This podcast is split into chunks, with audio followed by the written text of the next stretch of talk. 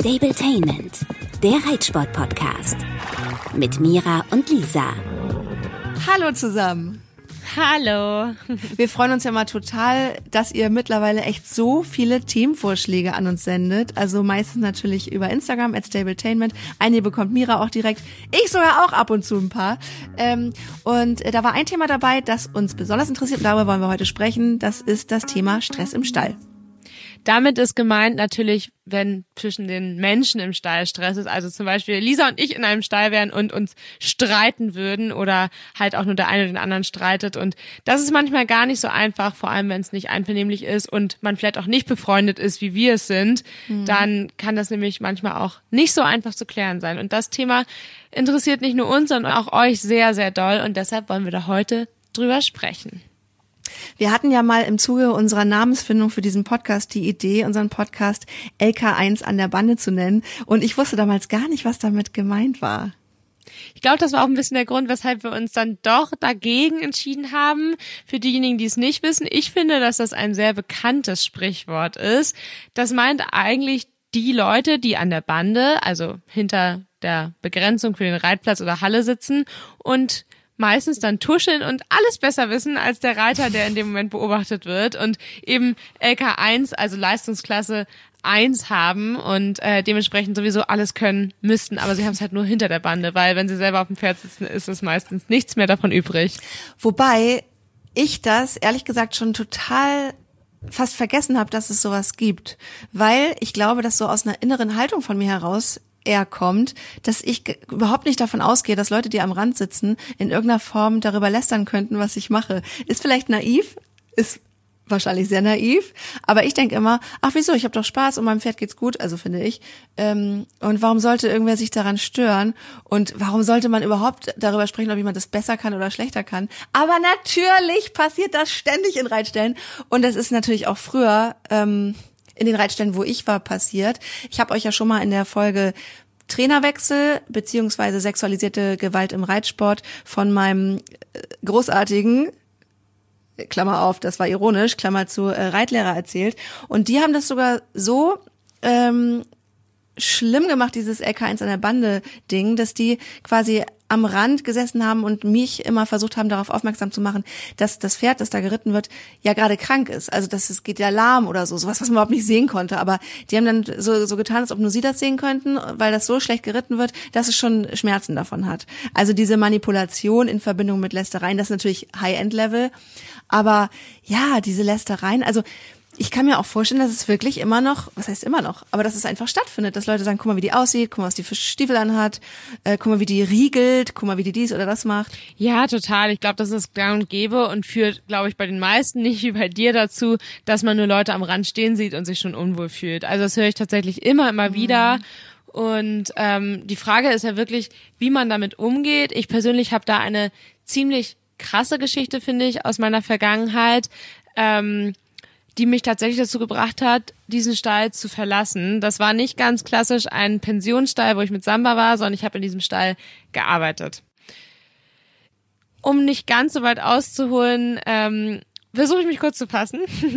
ähm, und zwar habe ich nach meinem Abi auf einem Gestüt gearbeitet, quasi als Bereiterin. Ich habe erst ein Praktikum gemacht und später haben die mich dann übernommen in Festanstellung quasi, zwar für einen Hungerlohn, aber für mich war das damals total okay und ich habe mich wahnsinnig darüber gefreut, dass ich da äh, arbeiten kann und ja irgendwo auch wahnsinnig viel lernen konnte. Das Problem dabei war, dass ähm, ich mich zwar mit den Besitzern sehr, sehr gut verstanden habe und das auch sehr gut gepasst hat. Klar ist, wenn es mal schnell gehen muss, also der Umgangston manchmal ein bisschen forscher, gerade unter ja, sag ich mal, Pferdeleuten, Landwirten, was auch immer. Aber das war für mich völlig in Ordnung. Was aber nicht in Ordnung war, war, dass dort auch eine festangestellte, gelernte Bereiterin gearbeitet hat, ähm, der das so gar nicht in Kram passte, dass ich nun auch da arbeite und wenn natürlich auch irgendwo geringer qualifiziert, ich und sicher auch geringfügiger bezahlt, ich gleich ja gleichstehend mit ihr da gearbeitet habe und genauso Pferde gehabt habe wie sie, genauso gute Hengste ähm, vorbereitet habe und so weiter. Und das hat ihr überhaupt nicht in den Kram gepasst. Das hat sie mich immer wieder spüren lassen. Wenn es nach ihr gegangen wäre, hätte sie am liebsten alle, glaube ich, gemacht. Und das war das grundlegende Problem dann jetzt so rückblickend betrachtet, denke ich mal. Ähm, Genau, auf jeden Fall hat sie immer wieder mir richtig blöde Sprüche reingedrückt und mich angeschrien und ich weiß nicht, ich bin gar nicht der Typ, der sich streitet. Ich persönlich bin ja total harmoniebedürftig, das habe ich hier schon ganz oft erzählt. Und sie hat mich mhm. immer wieder blöd von der Seite angemacht, andere dazugeholt und denen eben gesagt, wie Lisa eben auch meinte, so guck mal, wie die das und das macht oder ich würde das ja so und so machen, findest du auch, dass nicht das und das anders sein müsste? Immer solche Sticheleien und ich habe da so krass drunter gelitten, dass ich echt mich manchmal krank gemeldet habe und nicht hingegangen bin. Es gab, glaube ich, einen Tag die Woche, wo sie nicht da war. Da habe ich dann auf jeden Fall immer gearbeitet. Ich hatte, glaube ich, drei Tage die Woche und sie halt regulär fünf oder fünfeinhalb oder so. Ähm, und letztendlich ist es dann einmal richtig eskaliert, warum auch immer, ich weiß es nicht mehr, dass ich richtig Bauchschmerzen hatte und all meinen Mut zusammengenommen habe und ihr, glaube ich, damals bei Facebook geschrieben habe und gesagt habe, hey, ähm, völlig in Ordnung, wenn wir nicht warm miteinander werden, wenn wir keine besten Freunde werden, aber für mich wäre es cool, wenn wir trotzdem miteinander klarkommen und nebeneinander herarbeiten können quasi und zumindest vielleicht ein Hallo drin ist oder so. Und da hat Ach so, die hat dich nicht mal gegrüßt. Die war Nein. so so richtig abweisend. Ja, ganz schlimm, ganz schlimm. Und wie gesagt, ich bin eigentlich jemand, der mit jedem klarkommt und der das auch furchtbar wichtig ist, dass man mit jedem zumindest für ein Hallo klarkommt, weil ich das finde, das gehört sich einfach. Ja. Und auf jeden Fall hat sie mir dann daraufhin geantwortet, dass sie mit einer Person wie mir ja nicht ähm, reden müsste und nicht wüsste, wo das Problem ist, wenn sie dann einfach nichts sagen würde. Also so ganz grauenhaft und ich oh fand es so schlimm. Und der Höhepunkt war dann am Ende, dass sie eine damalige Freundin von mir mit der ich sogar zusammen immer dahin gefahren bin. Die hat dann ein bisschen die Pferde vorbereitet für die Bereiterin, Pferde longiert, hat mir da auch mal ein paar abgenommen, aber grundsätzlich halt für die andere Bereiterin gearbeitet. Ähm, und er hat so ein bisschen zugearbeitet und die dann zu sich geholt hat und irgendwie auch was ganz Fieses zu ihr meinte, also über mich und ich stand direkt daneben und die andere hat halt nur mit dem Kopf genickt so ungefähr und nicht viel gesagt und ich habe mich so allein gelassen und im Stich gelassen. Ja, das war meine Freundin, die ja, ich habe, wir haben super viel zusammen gemacht. Es war schon immer meiner Meinung nach jetzt auch rückblickend betrachtet so, dass sie immer viel mitgelaufen ist, super cool fand, was sie so gemacht hat, hab, sie hat mich viel begleitet und das war trotzdem für uns beide, glaube ich, eine coole Freundschaft. Trotzdem, ja, würde ich sie eher als Mitläufer bezeichnen, vielleicht ein bisschen fies, aber ich glaube, da kann man sich da ein bisschen mehr vorstellen, wie auch diese Situation zustande gekommen ist. Auf jeden Fall hat sie das nie geschaltet, dass das ihre Aufgabe gewesen wäre. Ich habe es ihr irgendwann dann mal gesagt, sie hat es gar nicht eingesehen und meinte dann so, naja, ähm, sie, ich müsste ja wissen, dass sie voll auf meiner Seite wäre, aber müsste ja auch verstehen, dass sie sich da nicht positionieren kann, weil sie ja auch ähm, Chancen sieht, mit der Bereiterin befreundet zu sein, um da dann vielleicht auch doch nochmal ein bisschen mehr reiten oh. zu dürfen. Also immerhin ehrlich, aber halt ganz, ganz fies und falsch, genau. Also ganz grauenhaft und ja, für mich war diese Freundschaft damit gestorben. Das hat sie ganz, ganz lange nicht verstanden und hat es immer wieder probiert. Ich glaube, irgendwo wusste sie es schon, hat es gemerkt, aber konnte da auch nicht über ihren Schatten springen, halt ihren Fehler einzuräumen und dementsprechend war das für mich eine ganz, ganz fiese Erfahrung, die tatsächlich damals über Umwege dazu geführt hat, dass ich da aufgehört habe. Also ich war dann, glaube ich, irgendwie noch drei Monate in Kapstadt in Südafrika und die ähm, Gestützleiter hatten mich eigentlich darum gebeten, danach unbedingt wieder zu denen zu kommen. Ich habe es letztlich aber nicht gemacht mhm. und das wegen der Bereiterin. Hast du denen das auch gesagt, dass du wegen ihr äh, oder wegen des Umgangs dort nicht wiederkommen möchtest? Dass ich deshalb nicht wiederkommen will, nicht. Aber ich habe auf jeden Fall im Laufe meiner Arbeitszeit da immer mal wieder das Gespräch gesucht und da wurde mir mehrfach auch Zuspruch ausgesprochen und ähm, immer gesagt, so ja, die wäre halt so, aber ich müsste ja auch verstehen, dass sie darauf angewiesen sind, weil sie das sonst so ganz gut macht. Und reiterlich hat sie das auch auf jeden Fall gut gemacht. Und gerade bei Ponys war es auch ein klarer Vorteil, dass sie halt super klein ist. Also die waren total mhm. auf sie angewiesen und meinten halt auch, die ist so und ich soll es nicht so ernst nehmen und haben wirklich versucht, da mir zu helfen, aber halt ich glaube, es hätte auch nichts gebracht, wenn sie mit ihr gesprochen hätten. Hätte sie wahrscheinlich gesagt, ja, entweder sie geht oder ich. So wäre es wahrscheinlich geendet. Also die Maßnahme war, sie besänftigen dich, aber sie versuchen nicht die Ursache sozusagen zu packen und ihr mal zu sagen, hey, äh, Mira reitet hier genauso und wir möchten einen ordentlichen Umgangston auf unserem Hof. Nee, ne? genau, das haben die sich gar nicht getraut, wobei der Umgangston bei denen auch manchmal ein bisschen forscher ist, aber wie gesagt, in einem ganz anderen Ausmaß. Ähm, und ich glaube, die hatten einfach viel zu viel Schiss, dass sie aufhört, weil sie eben Vollzeit da war und die voll drauf angewiesen sind. Mittlerweile arbeitet sie da übrigens auch nicht mehr und es ist auch richtig krachend auseinandergegangen über mehrere äh, Ecken und mehrfach immer mal ja. wieder und Genau, die waren halt einfach darauf angewiesen, jetzt haben sie sie auch nicht mehr und deshalb konnten sie mich halt nur, ja, also mit Worten in Schutz nehmen, mir persönlich gegenüber. Ne? Und das hat mir aber damals nicht gereicht. Ja, vor allem ist es ein Unterschied, finde ich, ob ein schroffer Ton herrscht, den kann man ja finden, wie man will. Und gerade, was du auch gesagt hast, das ist ja nun mal bei, ich sag mal, Landwirten vielleicht eher mal gang und gäbe als bei so einer Stadtroller wie mir. ähm, aber es ist ja noch ein Unterschied, ob du jemanden mit jemandem schroff sprichst oder ob du jemanden mobst und seine Freunde noch instrumentalisierst, weil das ging, das war ja ein weiterer Versuch, denke ich mal, dich auch zu mobben. Total. Indem sie dich mit dieser Waffe schlagen will. Das ist ja wirklich gemein. Und das, das Schlimme ist ja, dass sie da eine, eine weiche Stelle getroffen hat und dass deine Freundin so schon doof war, äh, sich da einspannen, zu, vor den Karren spannen zu lassen äh, das und ihr ja zu helfen indirekt. Bestätigt, genau. Und ja, ich war damals erstens nicht sicher genug, ich habe mich von sowas total verunsichern lassen und in gewissen Situationen würde ich das, glaube ich, heute immer noch, das ist eine große Schwachstelle von mir, ähm, dass ich mich schnell mhm. verunsichern lasse und damals hätte ich das auch gar nicht so in Worte fassen können. Das kann ich jetzt rückblickend total sehen, wie das da war. In dem Moment habe ich mich selber natürlich total hinterfragt, zumal die Situationen seltenst direkt mit meinem Reiz zu tun haben, sondern so Sachen wie, warum hast du das nicht weggepackt und ähm, keine Ahnung, nimm nicht den Sattelgurt, den brauche ich und dann ist ihr kleiner äh, ah. Fluffy, ihr kleiner Hund da mal mir mir ins Ablongieren reingerannt und dann hat sie, habe ich versucht, das Pferd ruhig zu beruhigen und da hat sie mich angeschrien, warum ich denn nicht das Pferd sofort zu mir geholt habe und sowas halt. Also immer so Situationen, ja. die halt gar nicht direkt mit meiner Leistung oder auch Nicht-Leistung zu tun hatten, sondern einfach nur blöde Sticheleien und ja, die sich was gesucht. Ja, genau. Und das hat mich halt immer total getroffen. Das ist eine ganz, ganz traurige Geschichte finde ich eigentlich. Letztendlich war es sicherlich auch richtig und gut so, dass da meine Zeit auf dem Gestüt geändert hat. Ähm, ich habe immer noch guten Kontakt mit denen, aber genau, ich ja bin halt auch froh, dass das vorbei ist, aber natürlich traurig, wie es geendet ist. Mich würde interessieren, äh, wie du das bei deiner damaligen Freundin angesprochen hast in der Situation. Du hast ihr sicherlich gesagt, dass dich das verletzt oder bevor du ihr die Freundschaft gekündigt hast. Ja, so direkt zum Kündigen kam es gar nicht. Ich weiß gar nicht mehr, wie genau das war, weil ich weiß nämlich noch, dass wir ganz, ganz häufig zusammen zu diesem Gestüt gefahren sind, weil sie nämlich auch noch gar keinen Führerschein hatte und ich sie eben mitnehmen musste. Und ich weiß gar nicht, ich glaube, es war so, dass sie dann ihren Führerschein gemacht hat, als ich dann sowieso nach Südafrika, nach Kapstadt bin und dann ja auch selber fahren konnte und das halt gar nicht so richtig geblickt hat.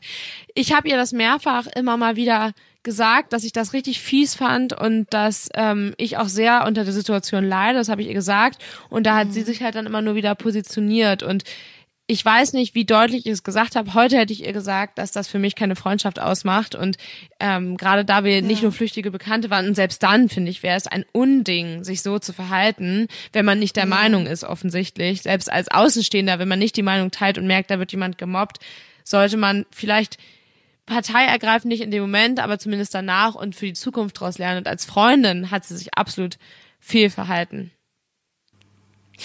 Ich habe äh, darüber mit der Psychologin Miriam Vorderwühlbecke hier aus Köln tatsächlich darüber gesprochen, wie soll ich mich denn verhalten, wenn ich mitbekomme, dass jemand gemobbt wird. Wenn du Mobbing mitbekommst, dann äh, sind zwei Sachen aus meiner Sicht sehr, sehr essentiell, dass du dich einmal abgrenzt und nicht zum Mittäter wirst, indem du vielleicht stillschweigend ähm, das Ganze hinnimmst und ähm, nicht aktiv dran teilnimmst, aber dich auch nicht wirklich abgrenzt davon. Und das Zweite, ähm, dich mit dem Opfer zu äh, solidarisieren, dass du Unterstützung anbietest, signalisierst, dass du damit nicht einverstanden bist und äh, dass das Opfer sozusagen nicht alleine ist. Aus psychologischer Sicht ist das sehr, sehr wichtig, weil ähm, für uns Menschen ist nichts eigentlich so schlimm wie soziale Ausgrenzung. Von daher ähm, kannst du da wirklich auch sehr, sehr viel tun für das Opfer, das tatsächlich gemobbt wird. Ja, also genau, das äh, Wichtigste ist eben jemandem, glaube ich, zu signalisieren, dass man A nicht mitmobbt und B äh, den anderen sieht und das sehr wohl merkt, dass es dem nicht gut geht. Ne? Ähm, und ich habe auch eine Geschichte dazu und ich muss sagen, da passt das Wort Mittäter leider auf mich. Ich war, als ich noch im Grundschulalter war, auf einem Ponyhof in der Lüneburger Heide. Da war ich äh, ganz oft als Kind und ich war noch so klein, dass ich es geschafft habe. Also damit du, damit ihr mal äh, Verständnis habt, wie klein ich war. Ähm, ich habe mir eine Woche lang weder die Haare gewaschen noch sie gekämmt. Und wir waren dann eine Gang aus Kindern und angehenden Teenies, also die ältesten Teenies waren 14. So auch eine, ich nenne sie jetzt mal Janette, ich weiß nicht mehr, wie sie hieß, äh, die war eine, die hatte schon ihr eigenes Pony dabei. Also das waren natürlich die ganz besonders tollen Kinder und Teenies. Also erstmal, die überhaupt schon über zwölf waren, sage ich mal, das waren schon die Großen. Und sie hatte ein eigenes Pony dabei. So, und dann waren wir da so, wir anderen normalen Kinder. Äh, unter anderem ein Mädchen, die hieß äh, Sarah. Und ähm, ich weiß nicht, was genau die Jeannette an der Sarah äh, gesehen hat oder warum sie sich sie ausgesucht hat, aber sie wurde so richtig zu ihrem Mobbing-Opfer. Und diese Jeannette hat es auch geschafft, wirklich die ganzen Kinder mitzuschleppen. Also es war, gab immer eine Gruppe aus Mobbern und Mitläufern beziehungsweise Zuschauern, so wie ich. Also ich war irgendwie, ich habe das immer so mitbekommen und habe nichts gesagt und habe sie nicht mit geärgert, aber eben war halt eben dabei und auch auf der falschen Seite. Und dann gab es dieses arme Mädchen, die wirklich gar nichts gemacht hat. Das war ein schüchternes Mädchen, ähm, die einfach nur ständig ertragen hat, dass sie geärgert wurde. Und es gipfelte darin. Und da habe ich dann zum Glück endlich also war ich so schockiert, dass ich was machen konnte, nämlich zur Stallbesitzerin äh, zu gehen. Äh, sie, sah, sie hat dieses Mädchen in die Reithalle äh, genommen. Also die hat, das war jetzt nicht, dass sie sie da reingezerrt hat, sondern irgendwie hat sie ja auch diesen psychischen Druck ausgeübt auf das andere Kind. Also hat ihr auf jeden Fall befohlen, in die Reithalle zu gehen und da musste sie sich auf den Boden knien, auf ihre Knie. Und dann hat diese Jeannette der Sarah befohlen, äh, mit der Hand ähm, Hallenboden aufzuheben und das in den Mund zu nehmen. Und dann hat sie gesagt, friss, friss den Boden oder so. Also es war so schrecklich. Und da ähm, ist mir das dann klar geworden, dass, also das fand ich so schrecklich, dass da habe ich richtig, ja, das tat mir ganz doll leid und so. Und dann bin ich aber erst, und das war, da ging schon drei Tage Mobbing voran. Und zwar, äh, also in dem Stil, ne? Ich meine, körperlich wurde das bis dahin, glaube ich, nicht, aber das hat mich so geschockt. Das habe ich dann gepetzt. Also man ist dann ja auch irgendwie trotzdem Petze. Äh, und ich weiß nicht ganz genau, wie das dann geendet ist, aber äh, irgendwie muss ich bis heute noch ab und zu daran denken und es tut mir unendlich leid für dieses Mädchen, für diese Sarah, dass die so schrecklich geärgert wurde und dass so viele andere Kinder, mich eingeschlossen, da einfach drum rumgestanden haben und irgendwie da stumm zugeguckt haben. Und das ist so schlimm und ich kann es jetzt nicht mehr nachvollziehen, warum es zwei, drei, vier Tage gedauert hat, bis ich dann gepetzt habe. Aber irgendwie hat man als Kind oft mal so eine Dynamik. Das ist ganz komisch. Also man sieht ja auch meistens noch gar nicht, dass das Mobbing ist und ähm, man ist, glaube ich, also wenn überhaupt dann, wenn man so weit überhaupt denkt, froh, dass man selber nicht betroffen ist, glaube ich, ähm, und hält sich deshalb mhm. still zurück. Also ich glaube, heute würde man das ja ganz anders In dem Moment findet man es vielleicht sogar auch kurz lustig, dann immer weniger und echt heftig, aber ja leider echt keine Seltenheit, ne? Aber ich würde mir an deiner Stelle zumindest heute nicht mehr so große Vorwürfe machen, weil erstens hast du irgendwann reagiert und hat das eigentlich mhm. was gebracht?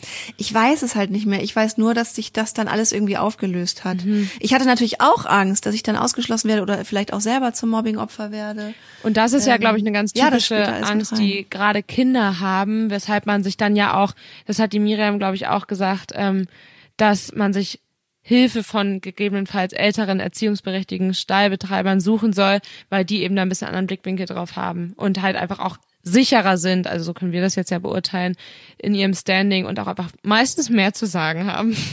Ja, das stimmt. Ähm, was ihr aber tun könnt, wenn ihr selber mal in die Situation kommt, dass ihr tatsächlich Mobbingopfer seid, äh, darüber habe ich auch mit Miriam gesprochen und hier kommt ihr Tipp.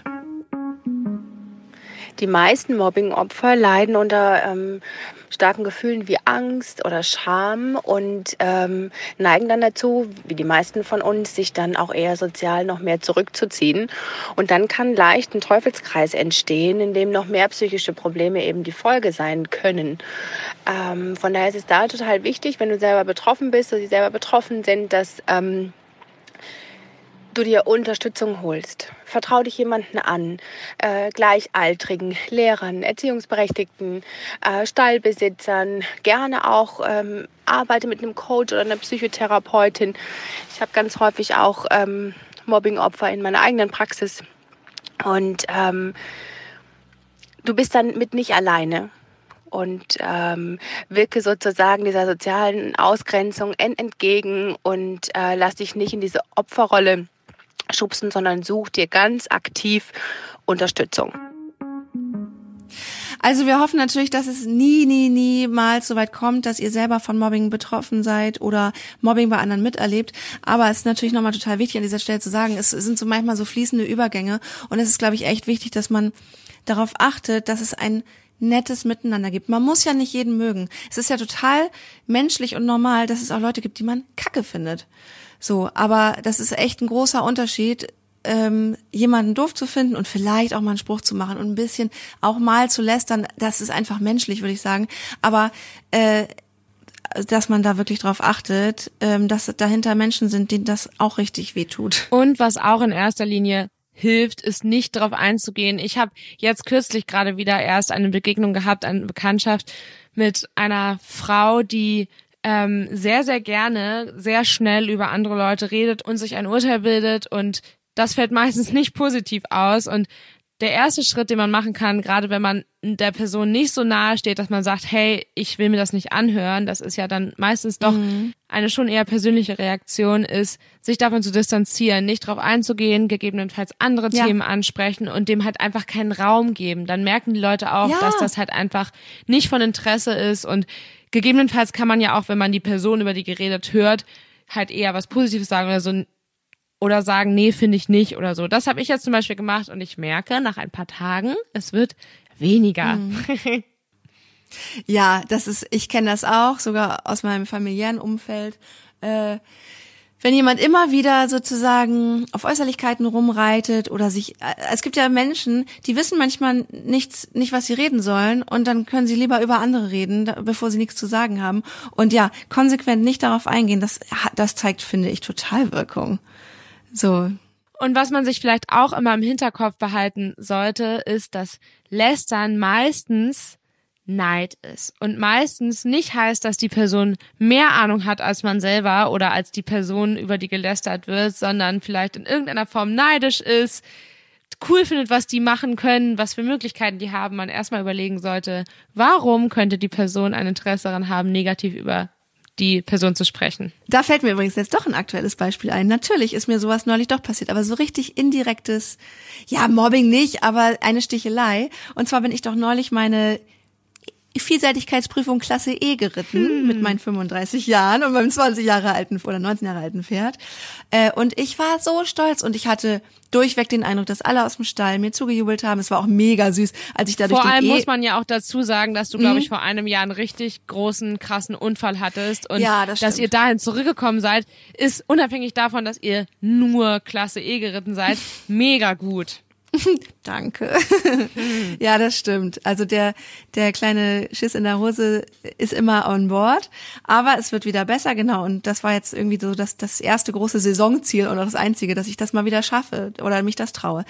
Und das wissen auch alle und alle, die mich gerne mögen. Und ich würde sagen, das sind 95 Prozent der Leute im Stall, äh, waren so geil, süß auf meiner Seite. Also mein äh, Trainer Marcel, der stand mit ein paar Leuten nebendran, als der E-Spring, also eine Vielseitigkeit nochmal besteht aus Dressur, Springen und Gelände. Und als ich im Springen war, da stand der dann am Rand und die haben richtig laut gejubelt und das hört man auch auf einem Video. Und auch beim Gelände, da haben mehrere Freundinnen aus dem Stall das gefilmt und man hört immer, wie sie sagen, oh süß, super. Also ich hatte so durchweg ein mega positives Gefühl und bin danach auch durch die Steigasse mit Clini und ich bin dann ja immer so glücksbeseelt und habe ihn abgeknutscht und mich so gefreut und hab irgendwie jeden, jeder, der mir äh, entgegengekommen ist auf Gasse, habe ich angestrahlt, weil ich dachte, ja, alle wissen, wie toll das war und das hat so viel Spaß gemacht. So, bis ich dann zu einer äh, Box kam, wo eine ähm, drin ist, die eh mal so ein bisschen schlechte Laune hat, finde ich. Das Pferd übrigens auch. Ist dir schon mal aufgefallen, wenn die Reiter mürrisch sind, dass die Pferde auch manchmal kretzen? Mhm.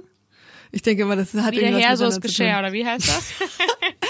Ja, so, also mit der bin ich jetzt nicht beste Freundin, aber wir kommen irgendwie so, wir, wir leben nebeneinander her im Stall. Ähm, und die, also die ist nochmal so zehn Jahre älter als ich, würde ich jetzt sagen. Die hat dann äh, so reagiert auf meinen Erfolg, Klammer auf, ich bin halt gut durch den Parcours gekommen, Klammer zu, und habe irgendwie alles bestanden ohne Sturz. Er sagte dann, äh, also ja, also sie würde ja als Erwachsene nie im Leben in so eine Prüfung reiten mit den Kindern da zusammen. Also das finde sie ja sowas, das fände sie peinlich, hat das natürlich auf sich bezogen, aber sagt es zu einer erwachsenen anderen Frau. Und also dann habe ich gesagt, naja, dann nenn doch eine A. Ja, nee, also das kann sie natürlich und das Pferd kann das auch, aber das Pferd ist ja so verrückt und äh, deswegen geht das nicht oder keine Ahnung. Aber mir ist dann erst, weil ich hinterher so ein komisches Gefühl im Bauch hatte, so meine ganze Euphorie wurde mir so ausgebremst und dann ist mir das aufgefallen, was die da gemacht hat. die hat versucht, mir den Spaß an diesem kleinen Erfolg Weil zu nehmen. sie eigentlich neidisch war. Weil einen anderen Grund, ich glaube ja, weil A, glaube ich, die ganze Stallgemeinschaft voll hinter mir stand, weil ich total happy war, weil mein Pferd, also weil es einfach auch Spaß gemacht hat und wahrscheinlich hätte es ihr auch Spaß gemacht. Und dann habe ich aber übrigens im Nachhinein gehört, dass sie sehr wohl irgendwie vorletzte Saison oder so auch noch eine E-Vielseitigkeit geritten ist. Also es war auch sogar noch Quatsch. Aber ich dachte so, das sind so diese subtilen Sticheleien, die manchmal viel fieser sind, weil da sagt einem nicht jemand ins Gesicht, ich finde das scheiße, was du machst, oder äh, steht am Rand und lässert über dich, sondern saugt Energie. Und das ist, finde ich, auch eine ganz fiese Art, äh, die es im Stall, glaube ich, öfter gibt, dass Leute einem äh, den Spaß nehmen und sich daran, ja, aufladen. Ja, so ein ganz typisches Beispiel ist ja auch, wenn man zum Beispiel vielleicht in jungen Jahren oder wie auch immer ein weiter ausgebildetes Pferd hat, als man selber schon weit geritten ist, dann kommen dann so Kommentare nach der Prüfung wie, ja, das Pferd ist eh schon das und das gelaufen oder so. Einfach, einfach Sachen, die der Person, dem Reiter, der Reiterin den Moment schlecht reden und wie du sagst, Energie saugen. Ja. Aber was lernen wir heute? Sticheleien, Lästereien und so weiter sind häufig durch Neid begründet und Neid ist die größte Form der Anerkennung. Das stimmt. Und vor allen Dingen. Richtig weise. Richtig weise. Und ähm, vor allen Dingen muss man auch immer berücksichtigen, dass es im Stall eben schneller und, und leider auch einfacher zu Neid und Missgunst und Mobbing und Lästereien kommen kann, weil eben wahnsinnig viele Menschen mit ganz unterschiedlichem Background aufeinanderstoßen, mit unterschiedlichen finanziellen Mitteln äh, und so weiter und aus verschiedenen Schichten. Das ist eh klar ist, dass es da irgendwie ja Spannung gibt und ich glaube, jeder der seinen Kopf anschaltet und Lust hat, dass das Hobby Spaß macht, der kann versuchen seinen Beitrag zu leisten, indem er eben andere so machen lässt, wie sie wollen. Es sei denn, es passiert etwas wirklich, wo man sagt, okay, das definitiv wird dem Pferd hier irgendwie Gewalt angetan. Äh, aber ansonsten, Leute, einfach mal machen lassen, wie sie wollen. Hässlich rum. Ich weiß noch, einer aus dem Reitstall meinte zu mir, Lisa, dein Outfit, das geht gar nicht. Habe ich doch ich's neu schon erzählt? Outfit ist alles, wie beim Skifahren. Mhm. Und weißt du was, das war übrigens die gleiche, die hat mal zu mir gesagt, sag mal, was wiegst du eigentlich? Und dann habe ich das gesagt. Äh, ich bin übrigens 1,78 groß. Also das ist meine Größe und mein Gewicht war da, ich glaube, so 75 Kilo. Und dann sagte sie so, was? Bist du Single? Ich so, ja.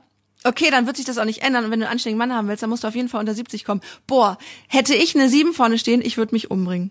Das hat sie gesagt. Stell es mal vor. Und es war nett Oh mein gemeint. Das war nett gemeint. Ja. Das war, die wollte mich wirklich nicht ärgern, sondern das war so, ich gebe dir jetzt mal einen Tipp, äh, wie du aus deinem Leben noch das Maximum rausholen kannst. Und ich war so geschockt. Aber es hat auch was mit mir gemacht. Also irgendwie, ja, hat es mich ein bisschen. Nichts mehr gegessen. Das ist nicht passiert zum Glück. Da, so, so schnell kriegt man mich von meinem Lieblingshobby nicht weg. Sehr gut. Zweitlieblingshobby nach Reiten essen. Nee, aber es sind so Kleinigkeiten. Also, ja, einfach mal wohlwollend miteinander umgehen, sich das jeden Tag wieder aufs Neue vorzunehmen, dass äh, man ja Leuten wohlwollend begegnet. Und was man auch nicht vergessen darf, wie bei dieser Zicke im Reitstall, die immer schlechte Laune hat. Ich weiß nicht, was die für, also ich weiß, was die für einen Job hat. Die hat nämlich einen sehr herausfordernden Job. Ähm, man weiß manchmal nicht, was hatte der Mensch für einen Tag. Und wenn man merkt, der ist kratzbürstig drauf, einfach in Ruhe lassen und sich nicht die Energie saugen lassen und sich dann nicht drauf einlassen vielleicht. Ja, nicht nur vielleicht, definitiv. Jetzt haben wir dieses Mal wieder über ein negatives Thema gesprochen, aber ich glaube mit ganz interessanten Stories. Ja, voll. Und ich glaube, ihr könnt euch damit echt identifizieren. Jeder hat am Stall Lästereien. Sei es im kleinen Ausmaß oder, und das wäre eben halt das Schlimme, im großen Stil, wenn es in Richtung Mobbing geht. Und dann nochmal der Appell, sucht euch Hilfe, sucht euch gleichgesinnte Verbündete. Nehmt das nicht hin, sondern, ja, ähm, geht petzen. Geht petzen, sagt Lisa. Okay, dann würde ich sagen, beenden wir die Folge hier und jetzt für heute. Und nächstes Mal gibt's mal wieder äh, auch weitere private Einblicke aus unserem Leben. Ihr habt euch nämlich gewünscht, dass wir mal darüber sprechen, wie wir zum Reiten, zu unseren Pferden gekommen sind, wie so der Werdegang von Mira und mir ist beziehungsweise war. Und das erzählen wir gerne Genau, das erzählen wir gerne beim nächsten Mal und das ist bestimmt deutlich fröhlicher und lustiger, als es heute war. Schön, dass ihr dabei wart und wenn euch das gefallen hat, gebt uns gerne fünf Sterne bei Apple und folgt uns bei Instagram. Da können wir euch auch mal updaten, wie zum Beispiel, ja, wenn es mal Verzögerungen gibt, so wie dieses Mal, äh, die letzte Folge ist ausgefallen. Ähm, das habe ich mal zwischendurch oder haben wir mal zwischendurch kurz gepostet. Da gab es ein technisches Problem und dann gab es bei mir leider einen Trauerfall in meinem sehr nahen Umfeld in Kiel. Ähm, ja, aber genau, jetzt versuchen wir wieder regelmäßig dann freitags zu veröffentlichen. Auf jeden Fall, das schaffen wir, wenn meine technischen Probleme hier funktionieren. Aber ich glaube, diesmal ist gut. Also, bis zum nächsten Mal. Ciao. Stabletainment, der Reitsport-Podcast. Mit Mira und Lisa.